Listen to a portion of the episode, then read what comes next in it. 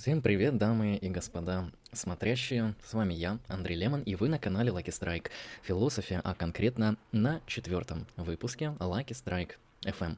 Сегодня я в течение часа, как и всегда в данном формате, буду отвечать на ваши вопросы из чата. Также вы можете присылать вопросы с донатами, на них я буду отвечать намного более широко и продуманно. Задавайте свои вопросы по философии и другим интересующим вас темам. Именно Этим я сегодня и займусь. Пока люди подтягиваются, пока люди задают вопросы, пока они думают, что им спросить, я поделюсь некоторыми своими впечатлениями, которые произошли у меня в течение данной недели. А, даже, наверное, сложно будет сказать в течение недели, в течение нескольких а, последних дней. Я в какой-то момент даже потерялся с счетом дней недели. Наверное, сегодня вторник. Это не важно. А важно то, что я Посмотрел несколько фильмов, и также я интенсивно читал одну книгу, даже две, две книги, которыми я сейчас активно занимаюсь и пытаюсь разобраться с их основными моментами. Начну, наверное, с книжек, потому что про книги рассказывать легче, потому что книги содержат в себе то, что я называю интеллектуальный каркас, в отличие от, например, произведений искусства, которые хоть и поддаются интеллектуальной обработке, но так или иначе они направлены на восприятие эмоциональное и чувственное. И я начал читать две книги. Это книга Массимо Пильючи, или Фильючи. Э, это американский современный философ, э, по-моему, африканского происхождения, ну, в смысле, он генетически не африканец, но он родился где-то в Африке. Э, его книга называется довольно научно-популярна, и плюс-минус это действительно научно-популярная литература. Эта книга называется «Как быть стоиком», «How to be a stoic». И знаете, что интересно? А интересно то, что данная книга представляет из себя а, некоторое практическое применение стоицизма, если это вообще можно таким образом обозначить. Дело в том, что стоицизм — это такая а, так называемая философская школа, наверное, да, или программа, или совокупность философских взглядов и э, представления о том, как устроен мир. При этом Массимо Фильючи — это современный философ. И в этом плане он предлагает нам прочитать стоицизм вот в таком вот абсолютно новом ключе. И он показывает, что стоицизм является некоторой прикладной и современной философией. И это интересно, это необычно, в первую очередь потому, что вообще, когда люди слышат такую вещь, как прикладная философия, у них возникают довольно большие сомнения, а философия ли это, потому что философия обычно нами воспринимается как нечто сугубо абстрактное и теоретическое. Но лично я с этим не согласен, и в данном случае я стою на позиции автора э, данного произведения. Почему? Потому что философия — это как раз-таки наиболее прикладная вещь, которой вы можете заниматься. Звучит абсурдно, но давайте поразмыслим. Давайте поразмыслим. Я напомню, что вы можете задавать свои вопросы в чат, я буду на них отвечать. И всем привет, кто подошел, здравствуйте. А, так вот, а, дело в том, что Массимо Фильючи начинает свою книгу с того, что он сравнивает а, религиозный, философский и психоаналитический, или скорее психологический дискурсы. Не то чтобы он это делает как Мишель Фуко, но он показывает следующее, что так или иначе, люди бывают религиозными. Да, и религия отвечает у них за их представление о мире, за то, как им поступать в этом мире. Приветствую, приветствую. Пишите в чат вопросы, буду отвечать. И а религия в современности, как мы знаем, находится в таком состоянии, что люди ей не особо доверяют. Но даже если мы учтем тот момент, что в мире довольно много религиозных людей, что не является проблемой, а скорее преимуществом, то мы можем вспомнить, что а, люди разных религиозных мастей, они буквально не могут договориться друг с другом. И там даже внутри одной конфессии бывают частые споры и внутренние разборки. И Массимо Феличи, он показывает, что религия — это круто, но у нее есть свои недостатки. Более того, сам автор является атеистом. А, вот, зрение минус 2 у меня. Поэтому если я буду сидеть без очков, я ничего не увижу. Я не считаю, что очки это плацебо, потому что, ну, действительно, снимаю, буквально сразу меняется картинка. Наверное, это работает от какого-то минуса. Если больше, чем минус 2, то это очевидно. Продолжая говорить про стоицизм, Массимо Фильючи также описывает а, психологический дискурс или психоаналитический дискурс, показывая, что а, он, конечно, также может помогать человеку ответить на те или иные вопросы, и при этом это является секулярным полем а, восприятия нашей реальности. Хотя я, конечно, знаю о проектах религиозной психологии, я знаю, что есть такая вещь, как а, православная психология, и многие другие попытки разработать психологию на основании, например, христианского вероучения и доктрины. Это есть, но это не так популярно, как, например, обычный э, психоанализ или по просто попытка э, каких-то иных психоповеденческих терапий. Э, могу сказать так, что таким образом он показывает, что психический дискурс психологически он крутой. Но дело в том, что он является терапией, а терапия — это вещь, которая направлена на строгое излечение конкретных проблем и болезней человека. И в этом плане, в этом плане, вы не можете применять психологию в своей жизни буквально повседневно, потому что а, психология — это, вероятнее всего, хорошая методика для излечения каких-то уже более серьезных отклонений и проблем. Вы, наверное, слышали на наших стримах с Алексеем, когда он описывает те или иные психологические теории, он показывает, что у психологов есть такая вещь, как вот классификация а, крайностей, то есть есть какое-то психологическое состояние, и оно, грубо говоря, вот имеет некоторые крайности, в которые оно может развиться. И психология, она не... А, работает, когда вы находитесь в состоянии нормы, в состоянии среднем. Это, кстати, похоже на концепцию Аристотеля про добродетели золотую середину, но это попозже. А, психология начинает работать и подключаться, когда вы попадаете в состояние крайности. То есть у вас там параноидальная какая-нибудь хрень, какая-нибудь жесткая шизофрения или что, еще что-то, что вам мешает уже жить, и тогда психология вступает в бой. И опять же, она не совсем релевантна для обычного человека, для повседневного образа жизни. А вот философия, показывает Фильючи, она релевантна для всех, потому что философия создает вам мировоззренческие установки. Она объясняет то, как устроен мир, в зависимости от ваших метафизических, онтологических взглядов и оснований. Философия показывает то, как вы можете взаимодействовать и понимать этот мир, отличать истину от лжи. То есть она показывает эпистемологию и методы того, как нам отличать истину.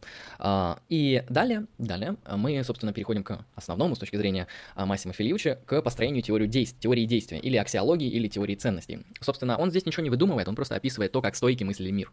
Они сначала показывали они отвечали сначала на вопрос, как устроен мир, потом, как мы можем его познать, с помощью чего и как нам нужно это делать, и потом уже сфера действия, сфера практической нашей практической рациональности. И в этом плане аксиология, как сфера действий, сфера ценностей, она является, конечно же, самым важным и необходимым вот таким вот ключом прикладной философии. И прикладная философия — это, как ни странно, этика. Этика, конечно же, нормативная, мета, метаэтика здесь должна подключаться для анализа этики. В этом плане, конечно же, не нужно про все это забывать. А, и в каждом своем действии призывает Массимо Пельючи. Я еще книгу не дочитал, я пока только в начале. А, но он стоик, очевидно, он отстаивает этику добродетели, так же, как отстаивали ее стойки. То есть это такой вот Аретический поворот, как я понимаю, в философии, который был обозначен во второй половине 20 века, вот он даже сейчас работает, потому что этика добродетелей очень актуальная нормативная этика для вот большинства людей. Это вот, наверное, самая эгалитарная и при этом профитная форма нормативной этики. То есть тебе просто нужно быть хорошим человеком, добродетельным человеком. Как это делать, это уже вопрос отдельный. Так, а пока я говорил, набежали вопросы в чат, и я к ним перехожу.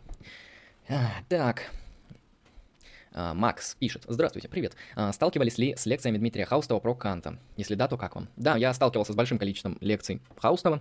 А, лекций про Канта я у него не дослушал, потому что я прослушал э, курс лекций по Канту, ну, во-первых, в институте, а во-вторых, в этом, как он, в том, что называется у нас... Есть такой челик, вот я вспомнил фамилию, Резвых. У него очень крутые лекции по Гегелю и по Канту. И их я слушал в таких записях. Они, по-моему, намного а, интереснее, потому что он действительно эксперт в этой сфере, а Хаустов, он скорее, ну, историк философии, это не умаляет его ценности, но он обозревает ту или иную проблему, не вдаваясь в какие-то очень глубокие подробности. И поэтому мне очень понравились, кстати, лекции Хаустова про Гегеля, потому что плюс-минус он его довольно неплохо проясняет, потому что Гегель — это величина, которую очень сложно прояснить. Вот я как-то раз пытался объяснить человеку Гегеля, я понял, что это настолько огромный философ, просто вот, например, мне не так сложно объяснить Вингенштейна, особенно раннего, может быть, даже позднего. И того, и того могу объяснить там буквально за 10 минут, рассказать, я, и чтобы человек понял, в чем суть его идей. Но вот с Гегелем это невозможно, и за полчаса невозможно, и, наверное, за час невозможно, просто потому что это вот громадная фундаментальная система, ну, не получится тебе ее рассказать быстро. А, но у Кан, а, простите, у Хаустова довольно неплохо получилось, его лекции по Гегелю интересны. Лекции про Канта не могу прокомментировать, а, смотрите, у него, у Хаустова вообще интересные лекции, связанные с такими необычными вещами философии. А, лекции по постмодерну, довольно хорошие, а, довольно качественные, плюс у него есть книжка, которую он написал на основе этих лекций, вы можете ее почитать, если вам не нравится слушать. А, у него недавно вышел курс лекций по темным теориям. Если вам интересный вот этот темный поворот в современной континентальной философии, Хаустов послужит, послужит вам отличным введением в эту проблематику. Вы хотя бы поймете, о чем речь. А в принципе, он очень хороший историк философии. Вот с чем с чем, а с этим спорить сложно. А следующий вопрос человека с Твича. Печенья или печениха 73. Прикольный никнейм. Здравствуйте, вопрос. Каким образом люди отличают одни ощущения от других, сладкое от боли? Какой раздел философии занимается изучением такого вопроса? Слушай, это интересный вопрос довольно. А, вообще, такими вещами, которые ты описал, вот конкретно сладкая боль, а, этим занимаются не философы, этим занимаются психологи.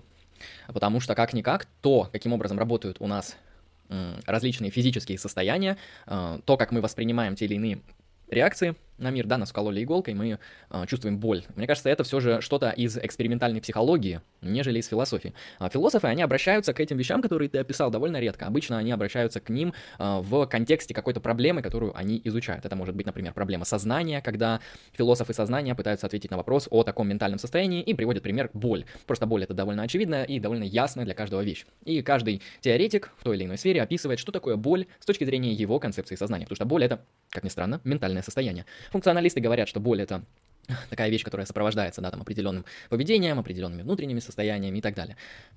Теоретики тождества считают, что боль — это сокращение С-волокон, элементивисты вообще считают, что боли нету, потому что понятие относится к сфере народной психологии. То есть какие-то физические проявления, конечно же, есть, с этим никто не спорит, но вот такого элемента сознания, как боль, не существует с точки зрения элементивистов. Поэтому я могу ответить на твой вопрос так, что твой вопрос, он скорее из сферы экспериментальной психологии, в чем я не эксперт.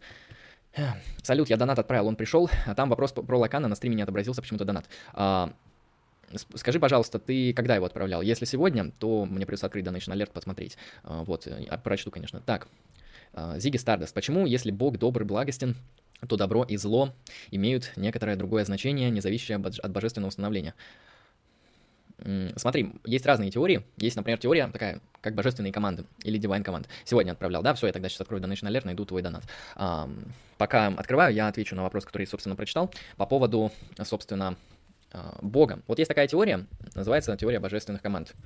А, с точки зрения теории божественных команд, Бог является самым, самым совершенным существом. Это понятно, в христианстве Бог, он по определению такой. Исходя из этого, самое совершенное существо, ну, является всеблагим очевидно. Все благим, и какой ты там еще предикат ему приписал? А, ну, добрый, благостен, это одно и то же, да, все благой. А, далее. Вопрос, собственно, а добро это что? Добро это свойство Бога, это то, чем Бог является, или это то, что Бог изволяет. И с точки зрения теории божественных команд, то, что соизволил Бог, является добром и благом. Именно так она работает. Поэтому, отвечая на твой вопрос, почему Бог э, благ, Почему, если Бог благ, то добро и зло имеет некоторое другое значение? А, здесь, на самом деле, нужно прояснять, потому что, например, с той позиции, которую я сейчас озвучил, добро — это то, что желает Бога. То есть воля Бога — это и есть, собственно, добро и благо. Так, я нашел твой донат. А, я не знаю, по каким причинам он не отобразился. А, спасибо тебе большое за 100 рублей, и сейчас я буду отвечать на твой вопрос. Итак, человек с ником Человек-паук задает следующий вопрос. Является ли Лакан философом? Является ли психоанализ концептуальным анализом? Что такое вообще концептуальный анализ? Можно привести пример, пожалуйста? Давай я начну с конца, потому что э, тогда мы сможем так удобнее намного ответить на данный вопрос. Спасибо еще раз за 100 рублей. Смотри, тебя интересует, собственно, вопрос, что такое концептуальный анализ? Концептуальный анализ — это метод философии. Э, это то, каким образом философы работают с теми или иными философскими вопросами, да, а, с фундаментальными проблемами.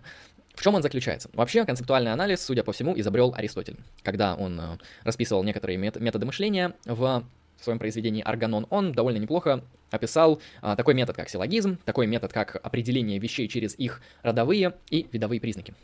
А, в современности концептуальный анализ, в принципе, наследует во многом Аристотеля, то есть а, чаще всего когда вы определите вещь по ее роду и виду, вы определите одновременно ее, внимание, необходимые и достаточные условия. Прошу прощения. Таким образом, что такое концептуальный анализ? Это такой философский метод, который направлен на выявление необходимых и достаточных условий существования того или иного объекта. Именно в этом заключается концептуальный анализ. А, я скажу несколько проблем, которые возникают с концептуальным анализом. В первую очередь, концептуальный анализ не применим к тем понятиям, которые принципиально не могут иметь необходимые и достаточные условия. Ну, такие действительно есть, то есть чаще всего мы не можем определить какую-то вещь, указав все необходимые и все достаточные условия. Это бывает довольно часто, мне даже сложно какой-то пример привести, потому что он типа довольно очевиден. Если тут есть эксперты, которые хотят э, попробовать себя в качестве философов, можете привести пример какого-нибудь объекта, необходимые и достаточные условия которого мы не можем выделить, либо нам это как-то слишком проблематично и затруднительно. А теперь я тебе покажу, как он работает, потому что ты конкретно задал вопрос. А, пример. Смотри. Мы берем концепцию. Чаще всего в философии приводится довольно простой, банальный, понятный пример, и поэтому именно его я тебе и расскажу. Это, во-первых, введет тебя в некоторый философский дискурс, чтобы ты сразу ориентировался, ну и тем более это прояснит концепцию концептуального анализа. А, вводим следующую концепцию. Холостяк. Холостяк. Вот. Нам, чтобы провести здесь концептуальный анализ, необходимо выделить необходимые и достаточные условия того объекта, который подпадает под определение холостяк. Выделяем неженатый мужчина. Холостяк – это неженатый мужчина. Мы выделили необходимые, то есть те, которые нам нужны, и достаточные условия или свойства или предикаты того или иного объекта, определения в данном случае. И, как мы видим, холостяк — это неженатый мужчина. Нам не нужно больше ничего добавлять к данному определению. Если мы, например, добавим это белый неженатый мужчина, то белый, черный э, и так далее будут уже акцидентальными свойствами, а не сущностными. И в этом плане они не будут отражать сущность данного понятия, а скорее будут э, мы будем добавлять не необходимые условия, то есть случайные, то есть акцидентальные. В этом плане концептуальный анализ — это попытка выявить именно сущностные условия, то есть те, без которых тот или иной объект не будет существовать. Холостяк, если мы уберем из него предикат мужчина, неженатая женщина, холостяк, а, там, неженатый трансгендер, хотя это уже спорно, холостяк, предположим, это уже не будет а, холостяк. В этом плане определение будет неточным. Концептуальный анализ работает именно так, то есть запоминай, выделение необходимых и достаточных условий существования какого-то X. А, далее, ты задаешь вопрос, а, так, концептуальный анализ я тебе раскрыл, является ли Лакан философом? Смотри, это вопрос сложный, потому что, так или иначе, на некоторых кафедрах философии а, не то чтобы плоха, Лакан изучается как философ. Я скажу кратко, а скажу сразу нет, это психоаналитик. А, Лакан во многом заимствует а, некоторую общую на его время тенденцию, а конкретно вот структурализм. Постструктурализм, структурализм, вот эти все идеи Лакан переносит на анализ психоанализа. Смотри, в чем прикол. Мы можем сказать, Фрейд — это, в принципе, психоаналитик, а не философ, так же как Лакан, так же как и Юнг. Но почему-то в истории философии очень важное и большое влияние уделяется Фрейду, Юнгу и Лакану. Дело в том, что они сами по себе не философы, они не занимались философией, они не особо отвечали на философские проблемы, кроме, наверное, проблемы психики, если это можно назвать философской проблемой. Скорее да, чем нет. А, но они оказали фундаментальное влияние на многих философов. Ну, вы можете вспомнить банальный пример, а, то, что Фрейд, он, в принципе, повлиял на таких уже философов, как Эрих Фром, это философ-психоаналитик такого левого толка. А, ну и вообще вот эта концепция Фрейда, примерно так же, как и концепция Маркса, как и концепция Ницше, о том, что у человека есть какие-то иные основания, о которых он не знает, и которые действуют, которые по-настоящему субъектны, а он всего лишь какая-то марионетка а, в руках этих обстоятельств или этих процессов, или этих объектов, это вот такой общий пафос для психоанализа Ницше и Фрейда. Потому что Маркс видит некоторую сущность человеческих отношений не в человеке, а в общественных отношениях конкретно в экономических отношениях. То же время Фрейд обнаруживает ее в бессознательном. Он прямо говорит, что бессознательное — это некоторая структура психики, которая работает вот буквально э, весь процесс нашего существования и нашей жизни, пока мы не умрем, и она работает всегда. Иногда активнее, иногда менее активно. А вот процесс сознания — это вещь такая, знаете, когда мы спим, мы не в сознании, когда мы в сознании, мы иногда вырубаемся, ну, сами понимаете. В этом плане сознание — это такой маленький бугорок на огромном э, пласте, на огромном море бессознательного. То есть, на самом деле, нами управляет бессознательное. Ну и также э, с Ницше. У Ницше ту же самую роль играет воля к власти, которая находится в основании любой жизни. Отвечая на твой вопрос, Лакан — это не философ. Однако на кафедрах философии о нем упоминают, по крайней мере, в России. На Западе не очень. На Западе вообще я замечал, что вот в западных курсах по философии такие люди, как э, там Фуко, Деррида, вот Лакан и другие постмодернистские авторы направленности, они не изучаются на кафедрах философии, они скорее изучаются на кафедрах искусства, кафедрах арт, то есть там нарративное искусство, там, не знаю, там живопись, музыка, фотография, театр, вот такие вещи, там изучаются эти авторы, они для этих дисциплин актуальны, интересны, в принципе, крутые. Поэтому я скажу так, Лакан не философ, Лакан психоаналитик. Кто-то говорит, что это очень крутой психоаналитик. Эм, я не эксперт, ты можешь посмотреть, на этом канале есть стрим, два стрима с философом Семеном, вот он вроде как рассказывал про Лакана, интересные вещи. Лично я не особо что-то понял, потому что я очень плохо разбираюсь в лакановском дискурсе, но если ты что-то поймешь, то пожалуйста. Лакан — это очень сложная такая вещь, и он оказал фундаментальное влияние на некоторых континентальных философов, эм, но философом я считаю, что он не является. По крайней мере, то, как он типа философствует, да, типа размышляет на те или иные проблемы, это просто это кошмар. Ни один философ так не будет а, делать. А, да, сегодня, прошу прощения, донаты не отображаются, но я их все буду зачитывать. Я их все буду зачитывать, у меня все открыто, поэтому вы можете отправлять. А, поэтому Человек-паук, отвечая на твои 100 рублей, концептуальный анализ откры, а, ответил, на Лакана ответил. А, вот еще. Является ли психоанализ концептуальным анализом? Я думаю, нет, потому что психоанализ это скорее дескриптивная дисциплина, которая пытается ответить на вопрос, что такое а, психика, предлагает модель психики через призму вот наличия бессознательного, а, сознательного взаимодействия этих структур, ну и уже в зависимости от тех или иных психоаналитиков отвечать на этот вопрос по-разному. И в этом плане я не могу тебе сказать, что психоанализ является концептуальным анализом, потому что даже большинство терминов, которые используют психоаналитики, важных, там, например, бессознательное, они часто не определяют. А определить это как раз-таки выделить необходимые и достаточные условия. Они всегда на них ссылаются, они на них указывают, но они не отвечают, что это. Они, грубо говоря, не дают определения. Вот, кстати, Довольно простая вещь, концептуальный анализ — это просто попытка дать определение с помощью метода выделения необходимых и достаточных условий. А, генетический детерминист от, а, задонатил 30 рублей и спрашивает. А, спасибо за 30 рублей. Привет, привет. А, поясни, пожалуйста, что такое дистинкция.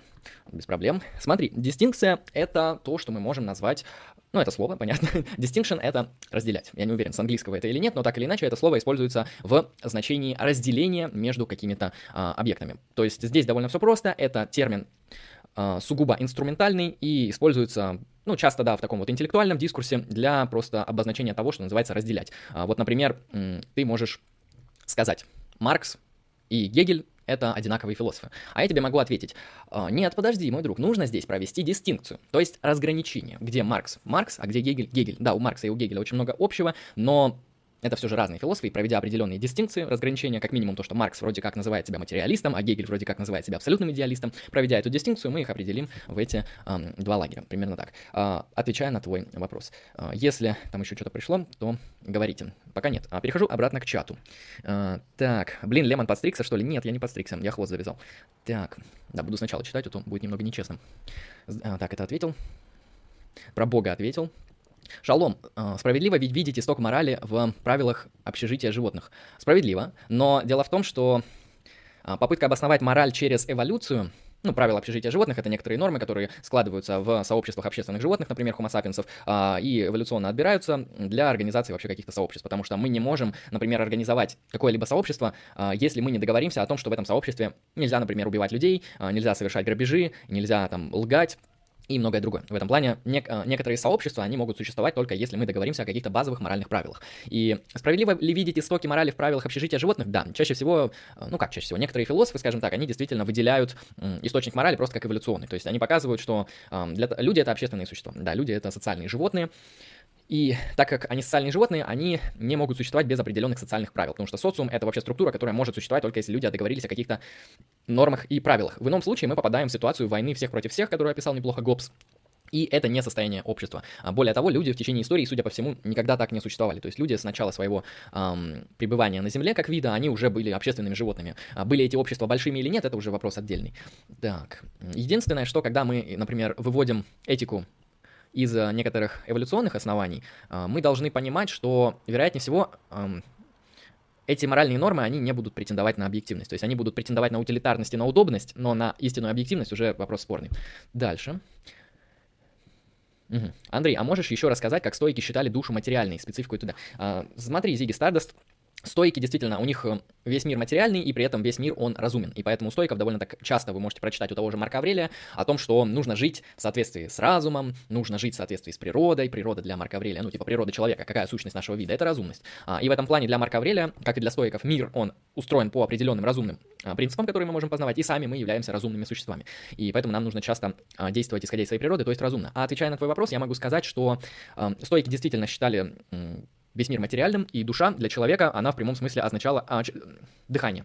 То есть дыхание — это некоторый физический принцип, да, на основании которого вот мы типа живем. Дело в том, что стоики многие элементы своей философии, они проясняли метафорами. По крайней мере, из того, что до нас дошло. Дело в том, что со стоиками большая беда, до нас очень мало дошло фрагментов из стоицизма, и до нас дошли всякие вот так называемые метафоры стоиков, и в этом плане мы не можем восстановить полную картину их физики, логики и философии языка, хотя что-то до нас все же дошло, но мы довольно круто можем взаимодействовать с тем, что называется стоическая этика. Так, дальше.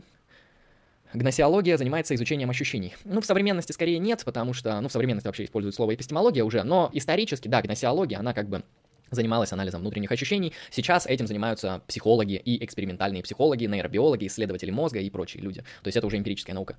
Так, настоящий философ только материалист. Э, я, кстати, не материалист, э, раз, то есть я, ну, я платоник, как бы, если что, и для меня материализм ложная концепция, и в то же время, знаешь что, никогда непонятно, что такое материализм. Вот основная проблема с материализмом, непонятно, что такое материализм.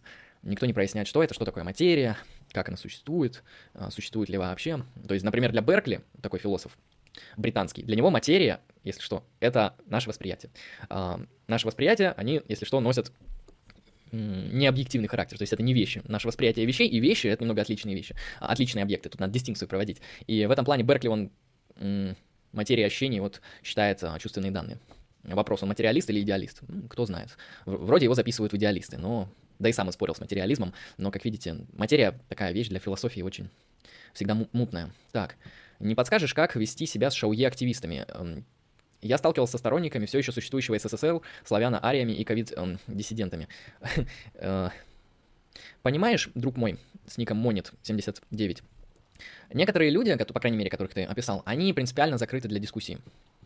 Э, они принципиально закрыты для то, что обычно называют критическим мышлением, для анализа философского своих оснований, своих верований. Ты можешь им подыграть. Единственное, что ты можешь сделать, если тебе необходимо с ними общаться. Если не необходимо, то не надо. Вот если ты не из этой тусовки, если ты не шауи-активист, то тебе не необходимо с этими людьми общаться. Если все же по каким-то причинам приходится, то подыгрывай им, шути. Типа, челик приходит, э, говорит то, что СССР до сих пор существует. А ты подыграй ему. А ты вот, Рили, скажи, ну да, на самом деле СССР существует, я вот на самом деле жду, когда там кибер, кибер Ельцин вернется к власти и так далее. Пошути про славяна Ариев, э, о том, что как бы это все истина. Постарайся показать себя таким человеком, как будто Понимаешь, эти люди, я не уверен, что они настолько тупые, и они, в принципе, наверное, привыкли к тому, что от них ожидают э, реакцию на них, как на шизофреников. Просто они, в отличие от обычного нормального человека, они уверены в том, что их шизофрения правильная.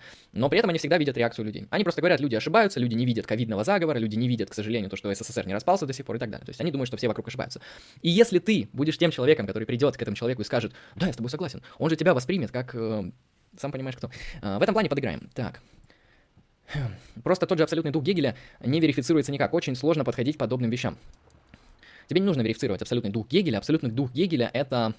А, ну, во-первых, спорно, верифицируется он или нет. Абсолютный дух Гегеля, если что, это конкретно религия, философия искусство. То есть это такие формы э, человеческого духа, которые объективируются в этих трех деятельностях. Философия существует, существует, религия существует, существует, искусство существует, да. В этом плане ты можешь, во-первых, если тебе действительно важна верификация абсолютного духа, вот он, посмотри. А вот если тебе важна верификация методологии Гегеля, системы Гегеля, оснований гегелевской э, философии, то тут действительно сложно, потому что сам Гегель ее не доказывает. Сам Гегель, он просто описывает мир э, с точки зрения его взгляда на мир, его методологии. Кратко, если секуляли... секуляли провести некоторую демистификацию Гегеля и объяснить вообще обычному человеку, что такое Гегель, при этом не впадая в марксизм, можно сказать, что Гегель — это э, попытка описать историю как прогрессирующую, как прогрессирующее развитие идей. Э, в принципе, Представьте, что вот культура человека, она в какой-то момент была недостаточно развита, а потом в течение истории она вот культура в виде там философии, в виде там государства, в виде других вот практик человеческой культуры, она постепенно по определенным плюс-минус понятным или непонятным принципам прогрессировала. То есть, грубо говоря, там когда-то в древности была тирания, как в каком-нибудь Египте религиозная тирания одного монарха, в принципе, прикольно. А вот сейчас мы имеем там э, прусскую монархию с точки зрения Гегеля. Ну, вообще мы имеем сейчас демократические институты, по крайней мере, на западных эм, элементах полушария. И в этом плане представьте, что вот культура от одного состояния спрогрессировала к другому и сделала это диалектическим методом. Тогда вы, в принципе, поймете философию Гегеля, если просто. С верификацией, я думаю, это не тот философ, которому нужно применять принцип верификации. И всегда помните, что принцип верификации не абсолютен, эм, то есть это не какая-то истина в последней инстанции. Принцип верификации — это всего лишь одна из теорий истинности. Она мне самому очень нравится, я во многом ее разделяю, но нужно понимать, что как бы еще есть 20. Так, дальше. Какая концепция мироздания наиболее вероятна, на твой взгляд, и почему? А, на мой взгляд, платонизм, конечно. Почему? Потому что он а, лаконичен, он неплохо описывает мир. Ну, объясню, платонизм — это концепция, которая подразумевает, что в фундаментальных основаниях бытия находятся некоторые нематериальные принципы и начала. То есть это могут быть некоторые математические основания, некоторые абстрактные законы природы, а, и так далее. То есть э, некоторое фундаментальное основание бытия с точки зрения платонизма является сугубо нематериальным. При этом оно, собственно, каким является? Не физическим, абстрактным, э, и поэтому оно никогда не разрушается, никогда не появляется. То есть это некоторые вот такие информационные, да, это можно так описать, принципы, которые определяют всю физическую структуру реальности. Эм, вот, скажем так. Это если платонизм прочитать на современный манер, как я это и делаю. Так, дальше. У Дугина слышал тейк про то, чтобы войти в философию, нужно выбрать школу мысли и изучить ее. Как, мне это довольно посмотр... как по мне, это довольно постмодернистский подход. При этом Дугин себя таким не считает. А, Дугин, вот, кстати, спорно, считает он себя постмодернистом или нет. Грубо говоря, Дугин, он принимает постмодернизм и в постмодернизме, пользуясь постмодернистскими методами, выбирает традицию. Потому что постмодернизм говорит, это типа истины нету, а, как бы все метанарративы, они на самом деле микронарративы, то есть нету никакого главного, магистрального, фундаментального нарратива, описывающего реальность, и поэтому есть много реальностей. Дугин такой, да, есть много реальностей. Например, одна из них какая-нибудь традиционалистская реальность а, некоторых африканских племен, или, например, а, старообрядчество и православие. И поэтому он принимает некоторую постмодернистскую почву и переходит благодаря... То есть для него постмодернизм это как трамплин в традицию, примерно так. А то, что философию нужно выбирать э, на основании школы, не обязательно. Вы можете заниматься философией на основании проблематики. Например, открыли, смотрите, вам интересно сознание, и ушли на два года в изучение философии сознания. Открываете, хоп, вам интересна нормативная этика. Изучайте нормативную этику. Интересна политическая философия. Займитесь ей. Не обязательно примыкать к какой-то школе. Дело в том, что школ философии на самом деле не так много как кажется, и школы философии не исчерпывают вообще всю философию. Тем более в современности вообще школ философии не существует. Что думаешь об антропоцентризме? Ну, это довольно размытый, широкий принцип, но, скажем так, я представитель человеческого вида, я такое животное, а, которое принадлежит к виду Homo sapiens sapiens. И, на мой взгляд, антропоцентричные картины мира, они делают часто необоснованный акцент на человека, но, скажем так, я не считаю, что человек прям находится в каком-то таком прям сильно доминирующем положении в реальности. То есть для меня, конечно, существуют и другие принципы и законы, которые вообще определяют а, как и человеческое поведение, так и функционирование других систем. А, дело в том, что еще в мире, кроме человеческих животных, есть и другие животные, коих тоже много, с которыми мы можем а, интересно взаимодействовать. И поэтому антропоцентризм, как а, концепция того, что человек это, ну не знаю, фундамент мироздания, центр вселенной, оно, конечно, скучно, оно неинтересно, оно не обосновано, и чаще всего оно пагубно, потому что то, как, например, исследует такой философ, как Фридрих Ницше, антропоцентризм, это, в принципе, неплохо а, и заслуживает внимания, потому что, ну, смотрите, антропоцентризм — это попытка поставить человека в центр. Когда убирают Бога, ставят человека в центр, вот, а человек без Бога, он, понимаете, теряет какие-то высшие трансцендентные ценности и, грубо говоря, превращается в скотину, потому что а что остается человеку, если нету какого-то бога, который требует от него героического действия, героического внутреннего начала, которое никак не обосновывается материальными потребностями. И в этом плане человек, он а, превращается в утилитариста. Вот антроп... лучшая форма антропоцентризма — это утилитаризм, а еще круче — гедонизм. Вот. Дальше. Почему причинение мазохистам вреда самому себе является страданием, является ли, хотя он получает от этого удовольствие. Какие действия человек совершает не ради удовольствия, а, а ради чего? Например, многие люди заводят себе детей, многие люди занимаются спортом, многие люди... А, ну, с корпорациями сложно. Ну, э, скажем так, люди могут заниматься искусством, люди могут заниматься философией, эм, люди могут заниматься какими-то практиками, которые не имеют цель удовольствия. Дело в том, что когда гедонисты говорят об удовольствии, они говорят о о том, что а, можно обозначить как непосредственное удовольствие. То есть ты совершил действие, оно тебе принесло удовольствие. А, на мой взгляд, люди, они не всегда действуют с целью получения удовольствия. Чаще всего сугубо, вот почти всегда, люди, они действуют не с целью получения удовольствия, а с целью достижения своих целей. А, люди действуют, грубо говоря, на основании своих мотивов а, с целью достижения и исполнения своих каких-то желаний, потребностей, а, нужд и надобностей. И в эти нужды и надобности удовольствия входят не очень часто. Вот. И в этом плане человек, он скорее живет не ради удовольствия, а ради чего-то иного. Хотя удовольствие, конечно же, а, для людей является тоже важным элементом. Смотри, с утилитаристами и конкретно, точнее, с гедонистами лучше всего спорить, предлагая им мысленный эксперимент с машиной опыта. Возможно, ты слышал, его изобрел такой либертарианский философ, как Хайек. А, он говорит, вот представьте себе, что вас можно подключить навсегда к машине, которая будет у вас стимулировать любой опыт. И в этом плане это и есть машина удовольствий. То есть, грубо говоря, вы сможете добиться в этой машине чего захотите, получать любые удовольствия, любой experience, любой опыт. Если вы согласитесь на нее, то, в принципе, вы гедонист. Если вы считаете, что вы хотите заниматься чем-то иным, и ваш смысл жизни это что-то помимо просто получения опыта, то есть, например, передача опыта другим людям, а, например, воспитание да, детей, обучение людей, создание каких-то внешних э, объектов, да, это может быть искусство, опять же, и так далее, это все не связано с удовольствием, потому что люди, они часто страдают э, для достижения каких-то высших целей. Таких примеров, так скажем, полно. Так. Угу. Вот, написали в чате distinction, разделение. Что тут еще по вопросу? Не забывайте, что в конце знак вопроса должен стоять, чтобы я не перепутал фразу с вопросом. И да, всем привет, всем здрасте, все, кто подошел, все, кто задает вопросы. Так, на всякий случай проверю донаты. Так, донатов пока нет. Напомню, что с донатами я отвечу сразу и отвечу очень широко. Так, привет, Андрей, по Сартеру. Если ты занимаешься своими проектами, то ты поступаешь недобросовестно. А не занимаешься своими проектами, то ты поступаешь недобросовестно. Вопрос такой, если ты занимаешься проектами своих близких, является ли это недобросовестно?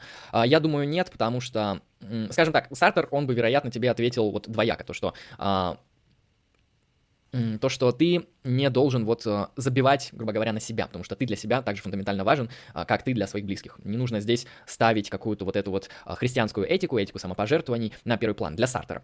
И в этом плане я бы ответил так, то что э, если ты занимаешься своими э, проектами своих близких людей, ты поступаешь недобросовестно, скорее всего, в том случае, если ты нарушаешь их свободу. То есть здесь нужно учитывать вот этот э, паттерн того, что ты не нарушаешь чужую свободу.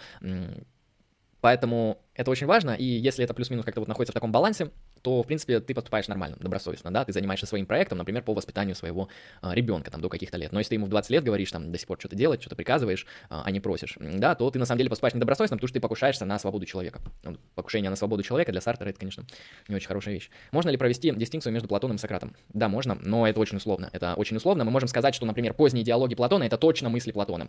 Потому что Сократ, он не был настолько умен, эрудирован, э, и не был он настолько мыслителем, и поэтому он такие концепции, в принципе, не мог изобрести. И у нас нет оснований считать, что эти концепции он изобрел, потому что в иных источниках ничего нету. Но, э, например, ранние диалоги Платона, где на самом деле Сократ во многом соответствует тем описаниям, тем событиям, которые с ним происходили, исходя из других источников, коих очень мало. А мы можем, например, сказать, что именно в этих диалогах Сократ плюс-минус отражается эм, близкий к реальному Сократу. Но поздние диалоги Платона, ну и средний период тоже, это явно уже мышления и интерпретации Платона. Ну, точнее, не интерпретация, это просто философия Платона, просто он использует ту же самую художественную методологию в виде диалогов, где у него постоянный персонаж — это Сократ. В этом плане нет проблемы. И дистинкцию провести можно, но вилами по воде писано.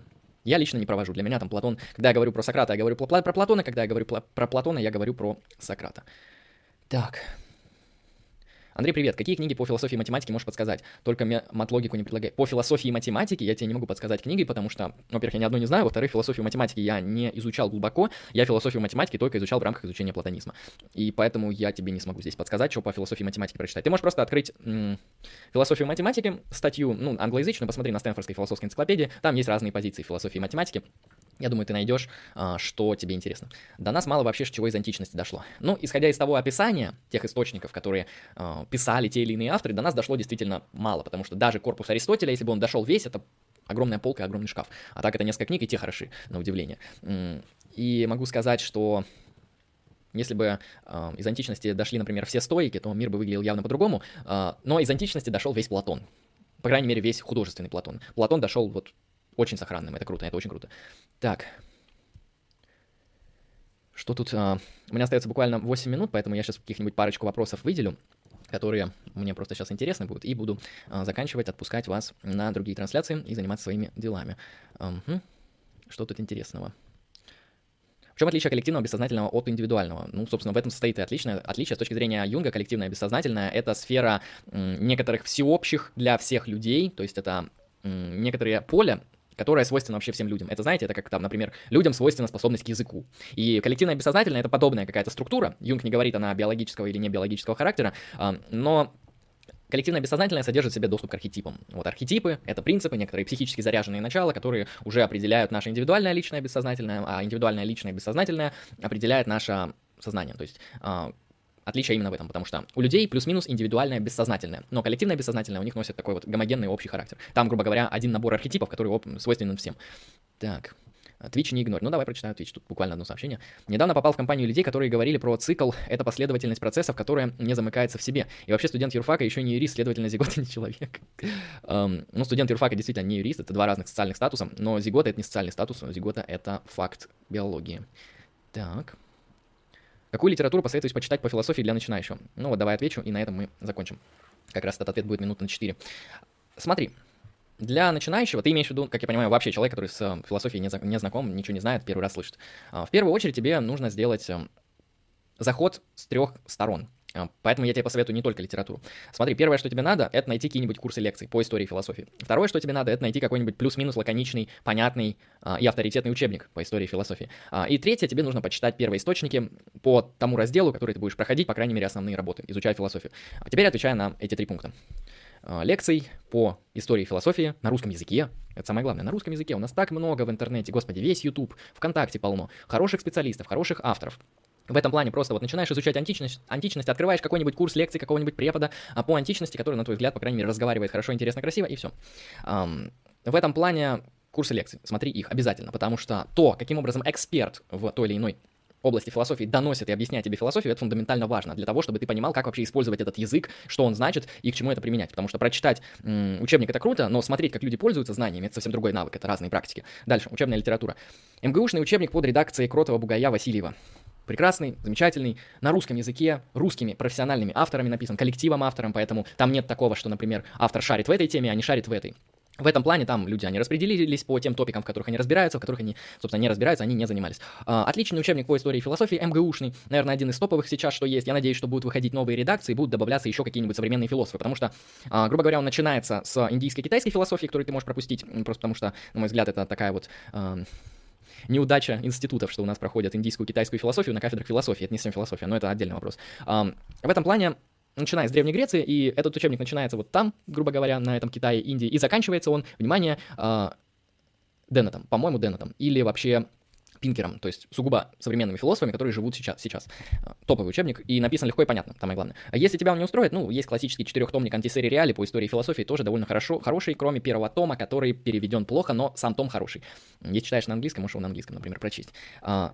Учебник посоветовал, лекции посоветовал какие-нибудь, ну, если античная философия, вот открой курс лекций Баумейстера по античной философии, тебе прям зайдет, отлично будет. А, и, собственно, первые источники. Ну, хорошо, давай что-нибудь я тебе выделю. Ну, почитай какие-нибудь фрагменты до Сократиков, какого-нибудь, который тебе понравится. Если ничего не понравится, то забей, хрен, пофиг. А, у Платона прочитай диалог Федон, диалог государства и, ну, какой еще простой посоветовать, чтобы и простой был, и важный. Ну, пусть будет Минон принципе, неплохой. Но в идеале прочесть всего Платона, но я понимаю, что это никто не потянет.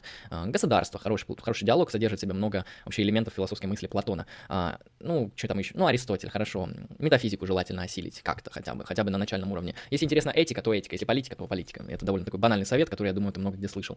Но метафизику обязательно, надо как-то с ней разобраться. Ну, в принципе, на этом хватит. А, хорошо. Ну, это античность, я сказал, я просто не буду всех рассказывать, это слишком много времени у меня отнимет. А, хорошо, я посидел с вами час, я поговорил с вами на интересные вопросы по философии. Спасибо большое за вопросы с донатом. И, конечно, спасибо тоже за вопросы из чата. С вами был, собственно, я, Андрей Лемон. Э, это был четвертый выпуск ЛСФМ. Всем спасибо за внимание, всем удачи и всем пока. Приходите еще.